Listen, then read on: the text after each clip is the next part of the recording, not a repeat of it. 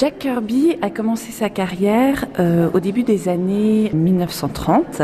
Jack Kirby est un fils euh, d'immigrés autrichiens. Il est né à New York dans un quartier relativement pauvre, le quartier du Lower East Side.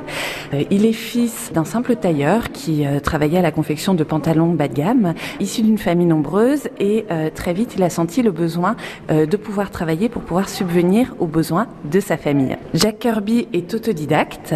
Très vite dans sa jeunesse, il il a euh, nourri une véritable passion pour les films d'aventure, pour les romans que l'on appelle les pulps, qui sont des romans policiers ou des romans d'aventure, mais également pour la bande dessinée. Alors, dans les années 30, la bande dessinée paraît dans la presse, dans la presse quotidienne, sous la forme euh, de comic strips, donc des petites cases, trois cases, parfois quatre ou cinq cases, qui racontent une petite histoire.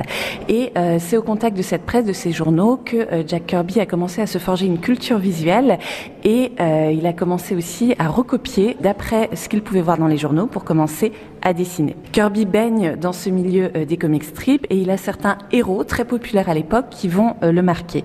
Euh, notamment une grande source d'inspiration pour Jack Kirby, c'est Prince Vaillant. Prince Vaillant, c'est une bande dessinée qui a été créée par Al Foster, bande dessinée qui paraît dans les années 30 et qui raconte l'histoire d'un chevalier médiéval auquel il arrive de nombreuses aventures. Ce sont des très grandes planches, très impressionnantes, très abouties euh, graphiquement, qui vont énormément marquer Kirby.